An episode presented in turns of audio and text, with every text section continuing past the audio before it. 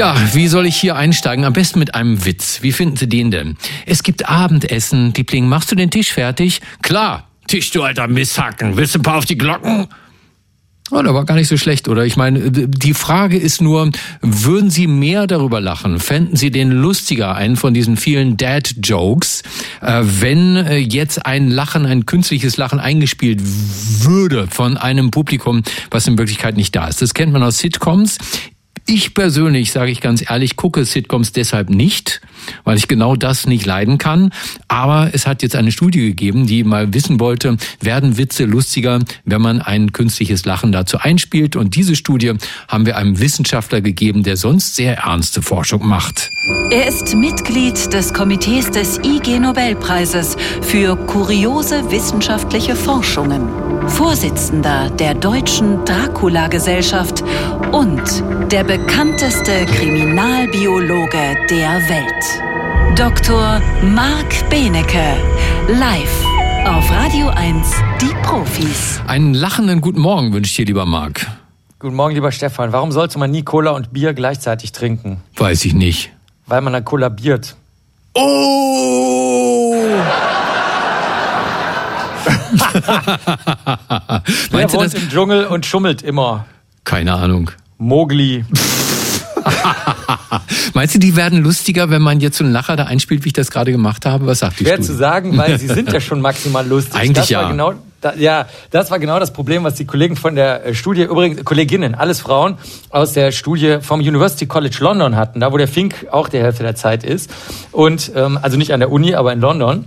Und die haben sich mal die alte Literatur angeguckt. Ich kenne sogar noch ältere, die wir schon vor 20 Jahren in den Profis hatten. Da steht, warum lacht man überhaupt? Das passiert immer dann, wenn du plötzlich die Einsicht hast, dass etwas Gegensätzliches irgendwie zusammengeführt wird. Also irgendwie Ideen oder Einstellungen oder äh, Werte, wie zum Beispiel bei dem Beschimpfen des Tisches. Also da, das ist ja was anderes mit gemeint gewesen. Und in dem Moment, wo man rafft, dass das jetzt zusammengeführt wird in einem Witz, dann fängt man an zu lachen. Aber man lacht 30 Mal und Frau 30 Mal wahrscheinlicher, wenn andere in der Nähe sind.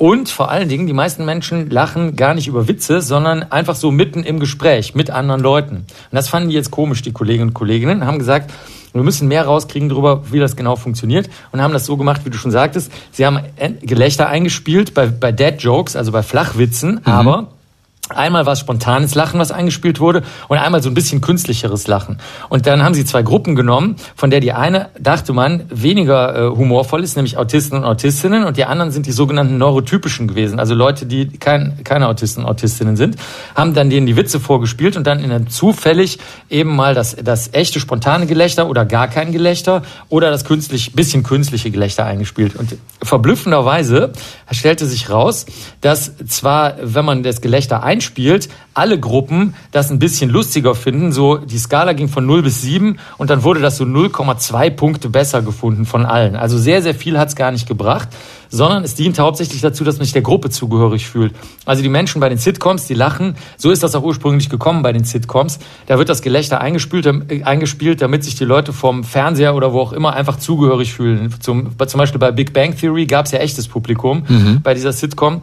Und dann konnten die Zuschauer und Zuschauerinnen sich dann zugehörig fühlen, als ob sie echt im Publikum saßen. Also bringt gar nicht so viel. Dass man könnte sich das auch sparen, das Einspielen des Gelächters, aber es hebt die Stimmung, weil die Menschen ja, wie gesagt, wenn andere da sind, mehr lachen. Aber jetzt kommt der verrückte Nebenbefund, mit dem absolut niemand gerechnet hatte.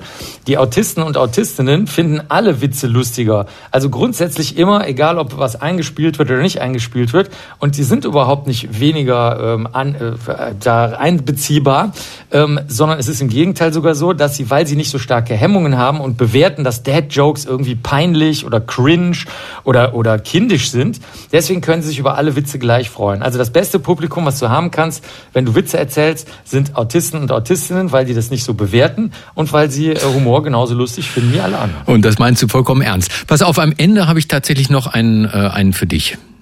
Ja, und der geht so. Hast du vom Restaurant gehört auf dem Mond, Marc?